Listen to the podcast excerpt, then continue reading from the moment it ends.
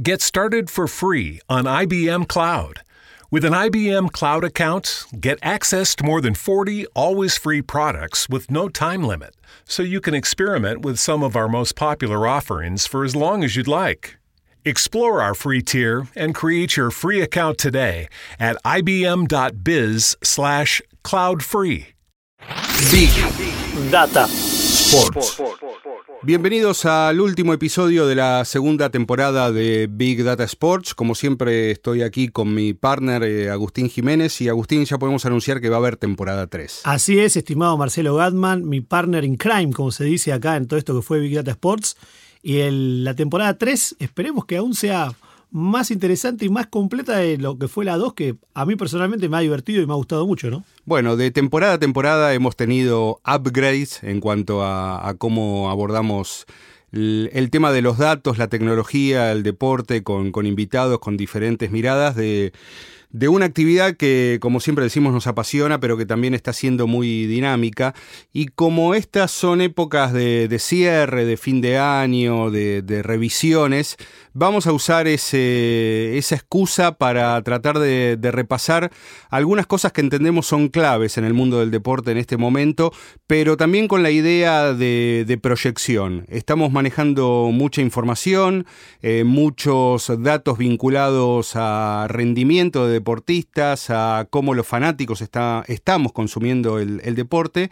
Entonces el, el abordaje va, va, a ser ese. Eh, revisar algunas tendencias y marcar justamente cuáles van a ser la, las que van a venir. Lo vamos a dividir en cinco ítems. Sí, sí, vamos a tratar de, de poder ponerle este tipo de lista, ranking, orden, como le gusta a nuestra audiencia, para tratar esto de contar. De cosas que hemos visto durante el año que, que han marcado un cambio en lo que es la data, la tecnología, el deporte, tendencias de lo que se viene, pero sin caer en ese, en ese, en la revisión de los 36 episodios previos. No, no. No, no vamos hacia adelante.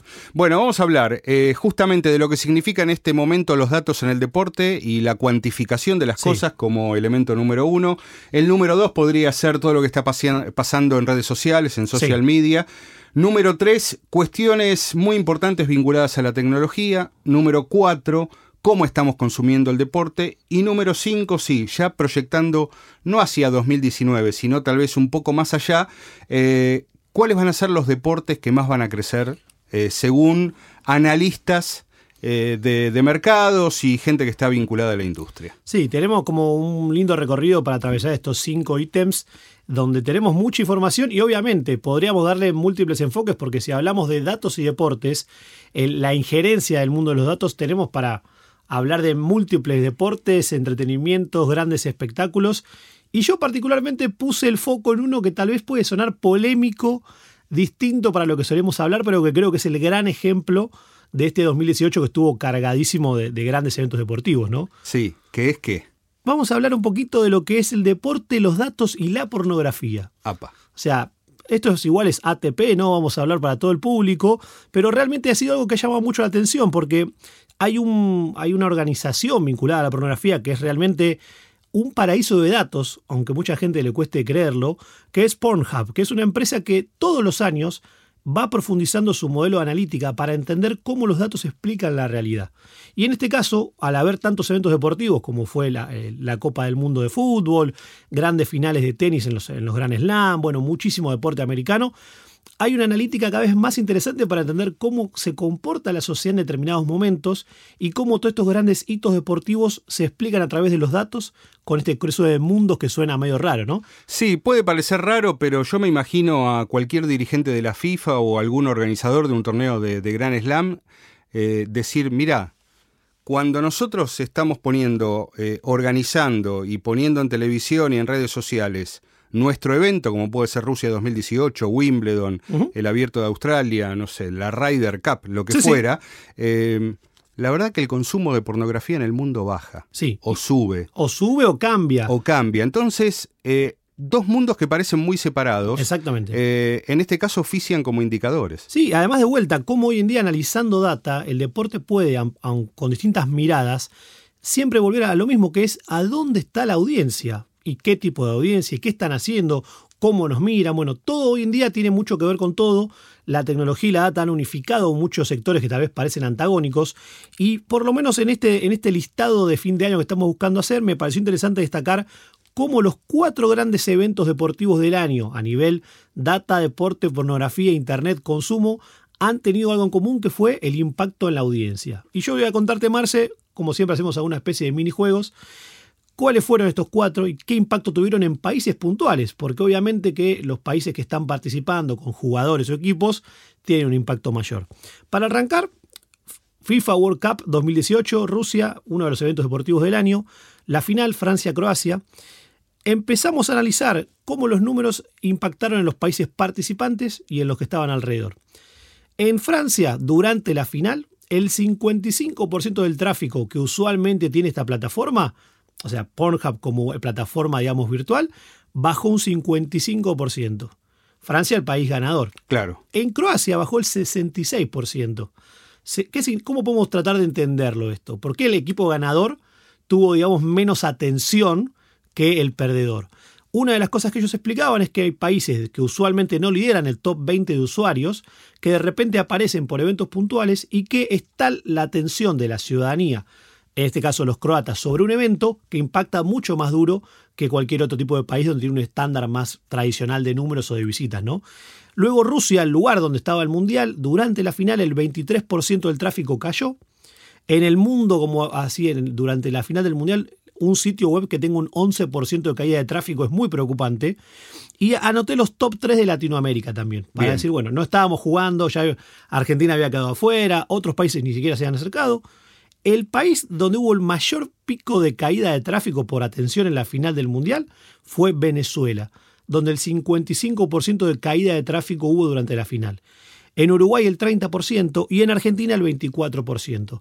Es decir, muchísima gente dejó de consumir pornografía como lo pueden hacer habitualmente para dedicarse a ver la final y cada país tenía su indicador. Lo más, lo más interesante fue que el país del mundo donde hubo mayor caída fue Croacia. ¿Sí? Como el subcampeón mundial tenía toda la población solamente concentrada en mirar la final, ¿no? Sí, también en términos de números absolutos, eh, Croacia es un país con menor cantidad de, habitantes. Déjame agregar como, como dato que eh, Croacia fue un país que en el año 2018 ha tenido eh, un, gran, un gran éxito en diferentes deportes por el, seleccionado como, como, finalista, el propio Luka Modric, eh, con Marin Cilic, eh, ganadores de, la Copa Davis, pero han ganado eh, mundiales de BMX, de, karate, y todo eso llama mucho la atención porque es un país de apenas 4 millones de habitantes. Sí, realmente es interesantísimo. Y siguiendo con esto de los datos, si nos corremos del, del mundial y hablamos, por ejemplo, de la final de la Champions League, Real Madrid contra Liverpool, en los mismos países participantes, en España hubo un 21% de caída de tráfico, en Reino Unido un 13%, en Italia un 15% y en Portugal un 9%. La final de la Champions tuvo impacto, pero nada que ver con lo que fue el Mundial.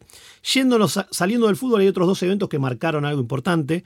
Uno que a mí no me lo esperaba fue eh, la gran pelea de UFC de McGregor-Khabib, que fue como un gran evento. Bueno, en Irlanda, país de McGregor, un 9% de pérdida y en Rusia un 8%. Es decir, el Mundial de Fútbol fue el que realmente cambió un poco la, vida a través de los datos del uso y consumo comparando con otros eventos. Porque después el cuarto que nos quedaba en la lista era la final de Wimbledon, Novak Djokovic contra Kevin Anderson y recién ahí en Serbia hubo un 16% de caída. Todos estos números que estamos tirando tratan de explicar que el evento eh, anual que más impacto tuvo para lo que es consumo de pornografía, para mezclar todo con los datos y tráfico, fue verdaderamente el Mundial de Fútbol. Los demás tuvieron impacto, cada uno con países puntuales, pero creo que como el gran, el gran resumen o la gran conclusión que podemos hacer es, el Mundial de Fútbol efectivamente puede llegar a ser uno de los eventos más grandes del mundo por la atención que genera y cómo eso con los datos impacta en otros tipos de sectores, ¿no? Eh, sí, como, como símbolo de lo que es el uso de, datos, yo saco dos conclusiones eh, ahora. Primero,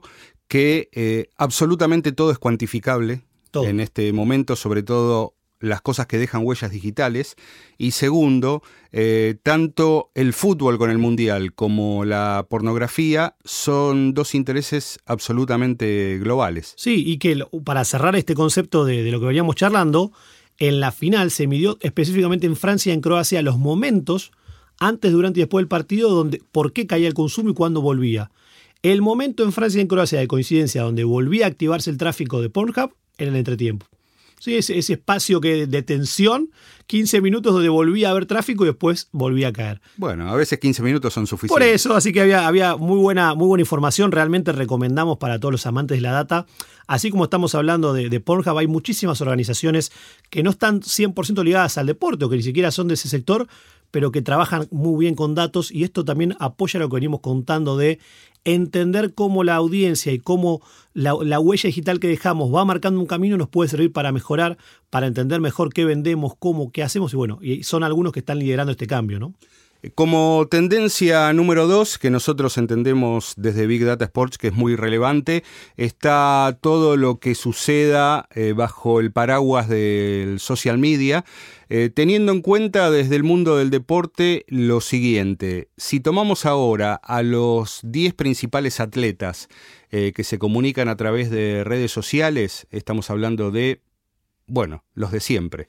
Eh, LeBron James, Neymar, Messi, Cristiano, Ronaldo, Serena, Williams, Federer, eh, alguno de la NFL que se Mayweather también estuvo. Eh, Floyd Mayweather. Bueno, los 10 atletas que más comunican mm, concentran una audiencia estimada en 1.200 millones de seguidores.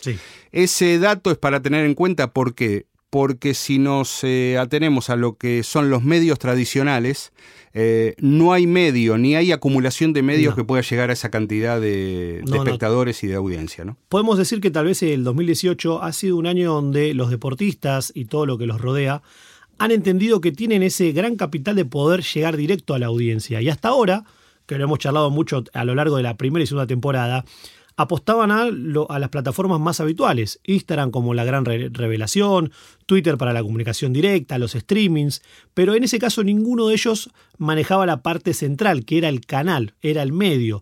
Ellos eran de alguna forma, estaban como digamos obligados a seguir reglas de Facebook, de Twitter, de Instagram. Y creo que el gran cambio viene en 2018, ¿no? Sí, déjame que haga un jueguito para entender esto. Claro. Eh, hay quienes eh, trabajan en empresas tecnológicas y, por ejemplo, se dedican a hacer eh, aplicaciones. Sí. aplicaciones para, para, clubes de fútbol, para ligas deportivas que te hacen el siguiente, la siguiente trivia o la siguiente pregunta con trampa. Te dicen, por ejemplo, ¿cuántos seguidores tiene en Facebook la selección argentina? 5 millones, 10 millones, 20 millones. ¿Cuántos seguidores tiene en Twitter la selección argentina? Un millón, dos millones. No, error. Te, te diciendo errores, error. Claro, te dicen error. ¿Por qué te dicen error? Porque dice, en realidad tienen cero, porque los seguidores son de Twitter y son de Facebook, no son tuyos. ¿no? Claro, eso, ese, es el, foco que tienen que darle los que piensan en esto que hablamos de, de poseer las audiencias, ¿no? Claro, pero hubo un elemento que, em, que cambió esto o que marca una tendencia hacia lo que, lo que va a pasar con, los atletas. Y es una plataforma que se llama Otro, que con apenas 48 horas de, em, promoción en, redes sociales eh, se hizo, bueno, se viralizó, se empezó a ser conocida y bueno, ¿de qué se trata Otro? Mira, otro es lo que viene a cambiar las reglas del juego. Es una plataforma creada por la firma 23 eh, Capital o 23 Capital que invirtió 64 millones de dólares en tecnología para poder cambiar estas reglas. Es decir, yo quiero que el deportista, a través de su conexión, a través de su contenido, le llegue directo al fan. No quiero depender de otras plataformas de terceros. No quiero que justamente las audiencias no sean mías, sino de otros. Claro. Este tipo de plataformas lo que apostó fue al contenido, a mostrar ese, ese contenido exclusivo o tan directo que no puedo encontrarlo en otro lado. Bueno, pero contenido de quiénes, aclaremos. Eso íbamos a decir. ¿A quién apostaron? No apostaron a, jóvenes, no apostaron a revelaciones, sino que fueron a las grandes ligas. Yo, por ejemplo, traje un, listado de los primeros que se sumaron para decir, bueno, si nosotros logramos conquistar con esta base, vamos a tener algo muy asegurado. ¿Por qué? Estos son los apellidos que a mí me llamaron la atención, ¿no? Messi, Neymar, Beckham, James Rodríguez, Luis Suárez, Zidane, Isco, Lukaku, Dele Alli, Boateng, Dybala, Gabriel Jesús, Mertens, Mendy, David Luis y Eric Cantona. Esa fue la primer camada. Juntos, como vos lo decías, Marce, superaban el billón de seguidores no propios en social media. Dijeron, si nosotros podemos apuntarle a un porcentaje de esa comunidad, los vamos a traer y vamos a poder hablar de una forma directa con contenido exclusivo. Claro. Entonces empezaron a decir cuál es el valor que tienen los atletas y que es algo que las redes sociales venían aprovechando. la intimidad, lo directo, lo exclusivo.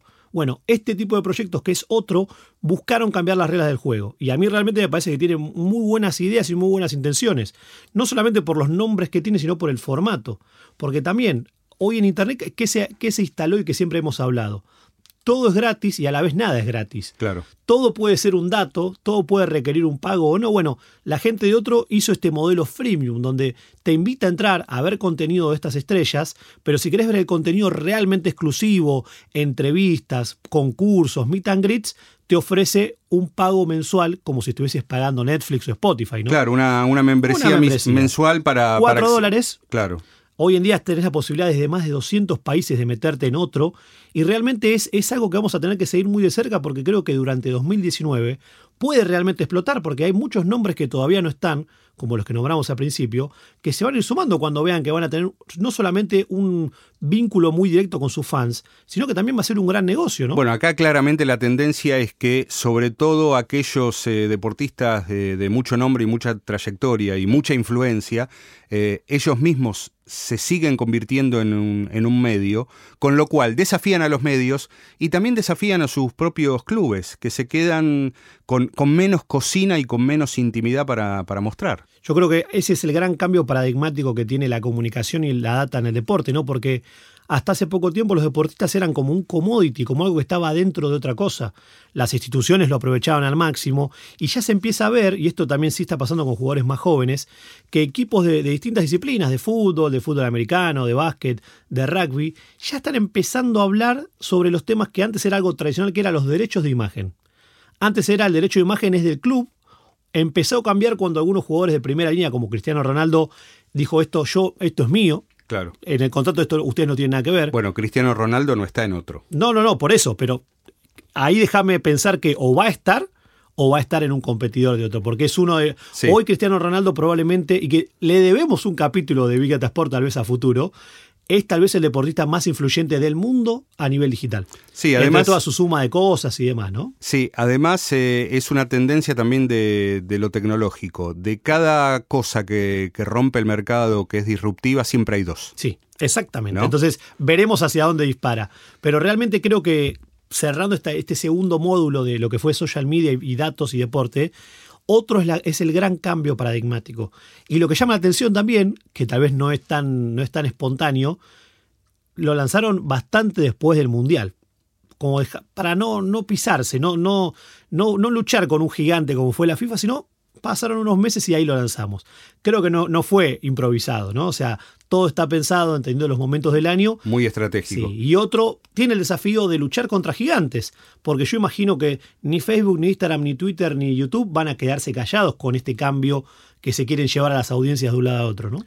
Totalmente. Eh, para seguir con esta, con esta revisión de tendencias, vamos a la número 3, que tiene que ver directamente con, con la tecnología. A lo mejor el formato, la idea más más amplia, más inabarcable, y para buscar un punto de apoyo vamos a pivotear eh, a partir de, un nombre propio que siempre en esta época empieza a aparecer con mucha fuerza, no es del deporte, pero tiene influencia en el deporte, y ese nombre propio es el de Amy Webb. Para nuestra audiencia, ¿sabes quién es Amy sí, Vamos a tratar de, de recordar que lo hemos nombrado alguna que otra vez, pero lo interesante de esto es cómo la tecnología y durante el 2018 y para lo que se viene ha avanzado a pasos agigantados y ahí es donde vamos a entender por qué este nombre aparece, ¿no? Por supuesto. Amy Webb en su momento fue una periodista norteamericana de, Nueva York que se especializó en el futuro. Eh, pero ¿de qué manera se especializó en el futuro? Bueno, es un analista de en distintos rubros eh, cuáles son las tendencias que, va a venir, sobre todo tratando de entender cuáles son las decisiones que tomaron las diferentes organizaciones, cuál es la tecnología que, se está imponiendo y siempre hace como una guía de a qué prestar la atención qué es urgente, qué es para tener en cuenta para, los próximos años. Eh, Amy Webb fundó una especie de, instituto que se llama Future Today, y que justamente desde ahí eh, da a conocer este tipo de, tendencias. ¿Cuál nos sirve a nosotros desde la óptica del deporte? Bueno, una que dice o, que marca que se ha frenado el furor de la venta de eh, teléfonos móviles, de los Sí. smartphones. Dejaron de ser la novedad. ¿Cuáles son los indicativos? Bueno, eh, el último iPhone no fue una locura de, de De ventas, ventas, para sí. nada. Eh, Samsung anuncia un, un, este, dispositivo con pantalla flexible, sin fecha de salida todavía. Hay como una especie de, de parate en Sí, ese sentido, que, ¿no? que muchos que, que están más metidos en la, en la tecnología mobile cuentan que fue tanto el crecimiento y tanta la innovación en los últimos años que se llegó también a un techo. Por más que esto no significa que no sigan innovando, que no siga siendo el smartphone algo clave, pero como bien decía Claro. Amy, ha llegado a una meseta, si se quiere, y eso plantea un cambio tecnológico también. Totalmente, porque empiezan a crecer otro tipo de, de dispositivos que son los que se vinculan con los teléfonos. En el caso del deporte, los famosos eh, wearables. Sí, ¿sí? O sea, la, la ropa tecnológica. la digamos. ropa tecnológica, eh, dispositivos, cascos, cascos, eh, gafas, GPS, anillos. anillos, tal cual. Bueno, hace muy poco tiempo eh, fue Manu Ginóbili en, en la charla que tuvo para el Diario de la Nación con, con Juan Pablo Barsky, a quien saludamos también Juan Pablo, sí, que, sí, un que está ingresando gusto. al mundo de- del podcast. Bienvenido. Bienvenido a este ecosistema. Eh, bueno, en un momento de la charla, cuando Ginóbili contó eh, por qué se había eh, convertido en un fanático de- del buen descanso, del buen dormir, de la buena recuperación, él contó que estaba usando eh, no una, una pulsera, como hay muchas, como es el caso de Fitbit Sí, sí. o Whoop, Sí. sino que está usando un anillo, eh, creo que son dos los anillos, eh, que se llaman Oura y que lo que hacen es monitorear su descanso y al mismo tiempo monitorear su rendimiento al día siguiente de acuerdo a cómo fue ese, ese descanso. Con lo cual, él tiene, eh, después de un tiempo de, de monitorear cómo duerme, tiene un registro de cómo eh, las horas de sueño y la calidad de esas horas de sueño impactan en lo que es su vida al, al día siguiente. Eh, es un dispositivo que el más barato cuesta alrededor de, de 300 dólares, pero acá, hay, eh, acá ya hay un, indicativo.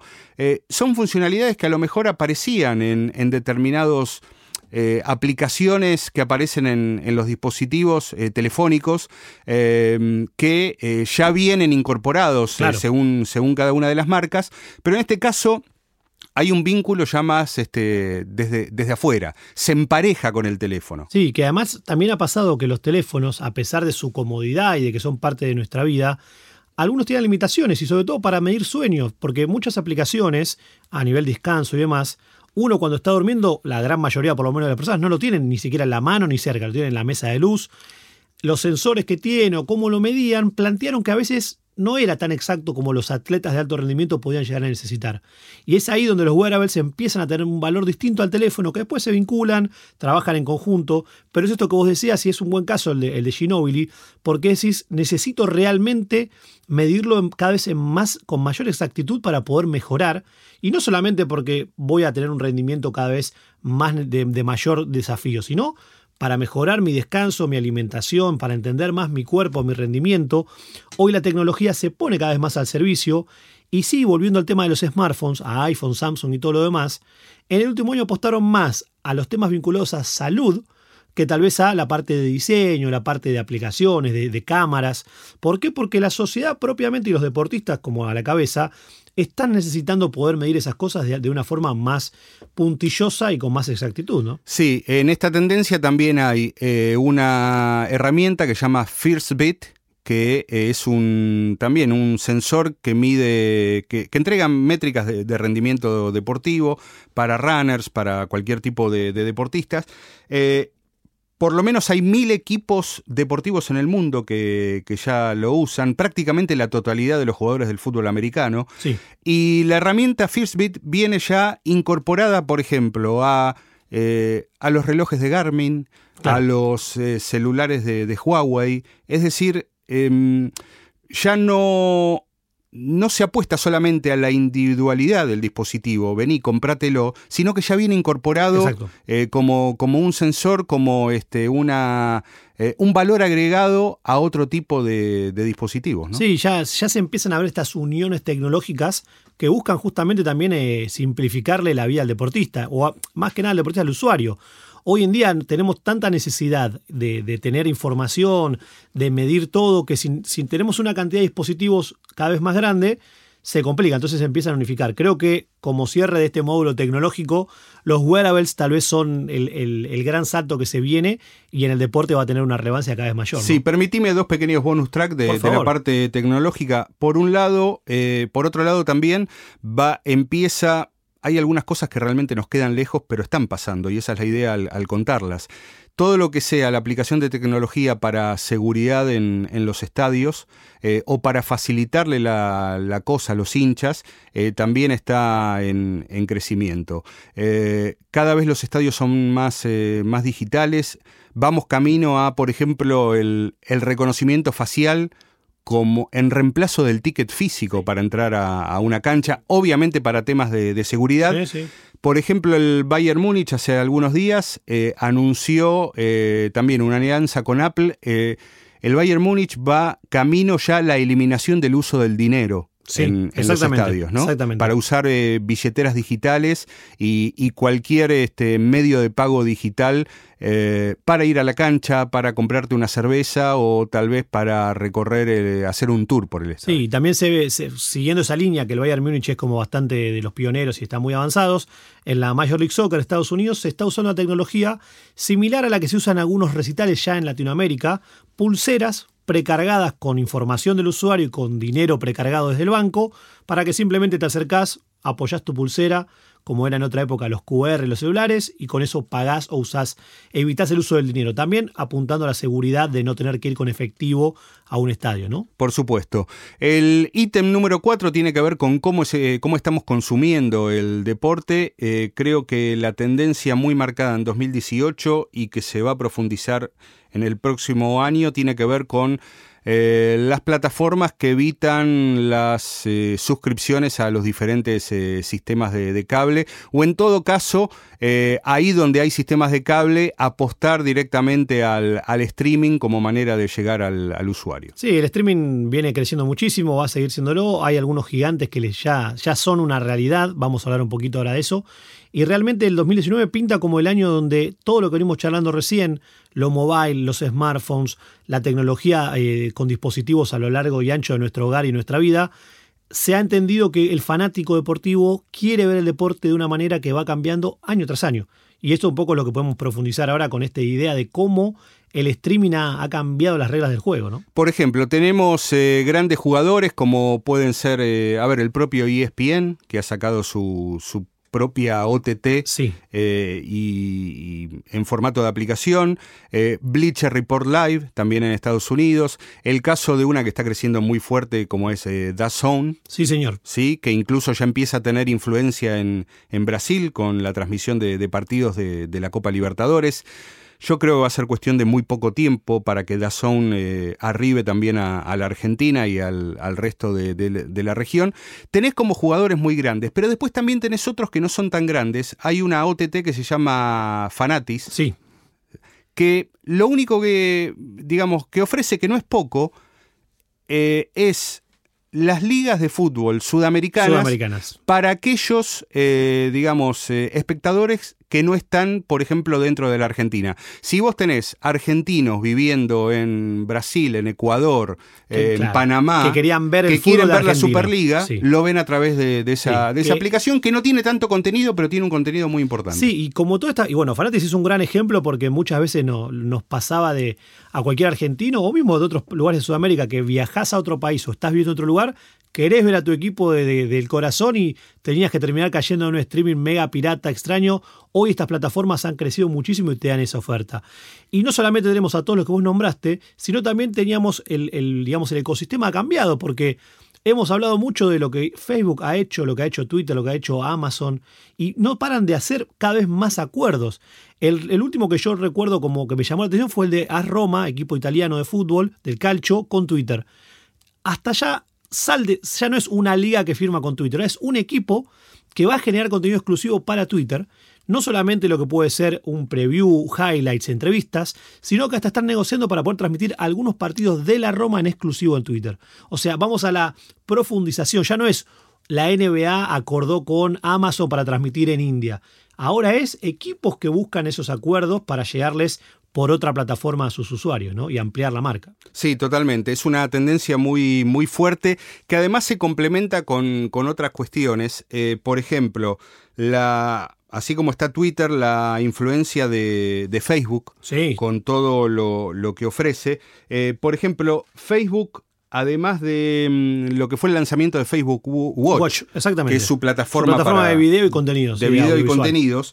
Eh, lo que está agregando es la modalidad que se llama Facebook Watch Party, que tiene que ver con socializar lo, que estás viendo, como, como si invitaras a alguien a tu, a tu casa a ver, sí, o a, ver un partido. Exactamente, a decir, mira, yo estoy viendo esto, sumate a esto que, estoy, es que una estoy gran viendo. Tendencia, es una gran tendencia. Que eh, se agrega también a lo que hace Facebook que es eh, impulsar mucho, sobre todo en el deporte, todo lo que sea eh, que los clubes, que las ligas armen su comunidad de, fans. Es decir, socializar en, las redes sociales la experiencia de, ver deporte. Me parece que el asunto pasa por ahí. Además, sumemos que Facebook ha, ha, ganado algo realmente muy importante en lo que tiene que ver con Sudamérica, que va a transmitir la Copa Libertadores. O sea, eso no es algo menor. O sea, y, sobre todo va a tener partidos que solamente se van a poder ver por Facebook. Es un gran cambio para Los partidos de los jueves. De los jueves. Y va a haber uno de los miércoles que también lo van a dar. para Sudamérica, exceptuando Brasil, ¿no? Por supuesto. Eh, para cerrar esta eh, investigación de tendencias, eh, especialmente para 2019, acá sí vamos a ir un poquito más allá, porque hay muchos análisis y estudios que eh, apuntan a cuáles van a ser los, eh, primero los mercados y también eh, los deportes que más van a crecer en, los próximos años. Todavía el eje Estados Unidos-Europa sigue siendo muy, muy fuerte en consumo, comercialización de, derechos pero se va corriendo cada vez más para el lado de, China, los países del Pacífico. Lo de Asia es un crecimiento. Lo de Asia. Si vemos, por ejemplo, durante Rusia 2018, durante el Mundial de, Clubes, vemos la, presencia de patrocinadores eh, de origen chino. Wanda está muy firme. chino, ruso. Rusos, sí, sí, sí. digamos que de alguna forma Oriente está empezando a meterse en Occidente y ya es cada vez más notorio con marcas, con plataformas, con contenido. Bueno, es un cambio grande que se viene. Y dentro de los deportes, cualquier, eh, digamos, informe que se hace en estos momentos señala que uno de los cinco deportes que más va a crecer en los próximos años es el rugby. Sí, señor. ¿Sí? ¿Por qué? Claro, con su epicentro en el Mundial de Japón 2019, ¿no? Exactamente, pero además el rugby todavía no tiene presencia en China, no tiene presencia en, Estados Unidos. Son dos mercados muy, muy apetecibles como para eh, crecer, además de otro crecimiento que ya marcamos en su momento y que eh, tiene que ver con todo lo que engloba el, deporte femenino. Totalmente. el deporte que más va a crecer en los próximos años es el deporte femenino y creo que en 2019 eh, un gran impulso de, todo eso y una gran muestra de todo eso va a ser el Mundial de, Francia de fútbol. Es para prestar atención porque no solamente desde el lado de los medios y los equipos, sino que la tecnología va a estar a disposición, va a haber innovaciones y por primera vez creo que va a haber una cobertura mundial como nunca antes por el impacto y el crecimiento que está generando. Lo hemos charlado en episodios previos y creemos que de vuelta. El clímax, volviendo un poco con todo lo que vimos hoy, va a ser en el Mundial de Francia de 2019 que pinta para ser histórico realmente. Como cierre de temporada y cierre de episodio, vamos a tener dos datas. Sí, sí, hoy tenemos un bonus track, así cada uno tiene su datazo para cerrar este, este frenesí de datos que fue el episodio de hoy, ¿no? El tuyo. Te voy a contar, Marce, que Palmeiras, equipo brasilero, es el rey de YouTube.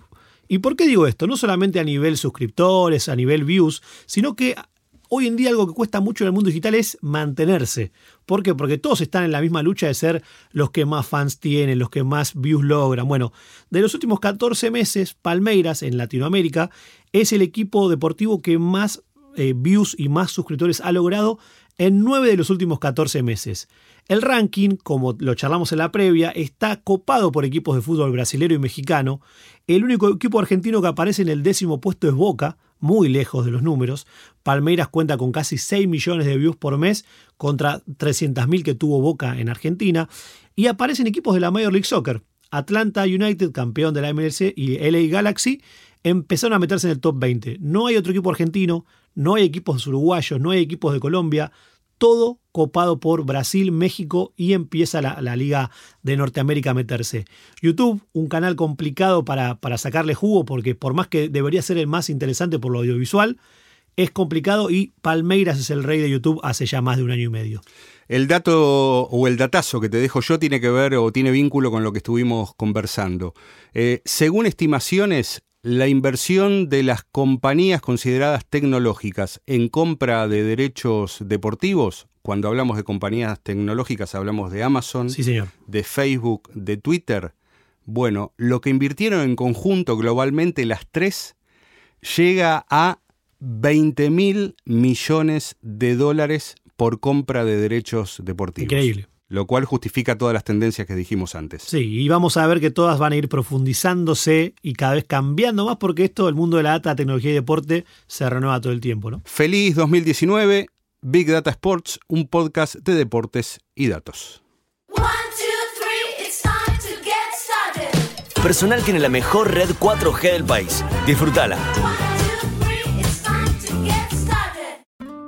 En Audible puedes encontrar originales, audiolibros y podcasts de cualquier tema que te interese en un mismo lugar. Si buscas una serie exclusiva que te atrape, ponerte al día con los episodios de un nuevo podcast o escuchar el bestseller más popular, con Audible estás cubierto. Escucha todo lo que te gusta, en cualquier momento, en cualquier lugar, en español o en inglés. Para descubrir el poder de escuchar, pruébalo gratis por 30 días en audible.com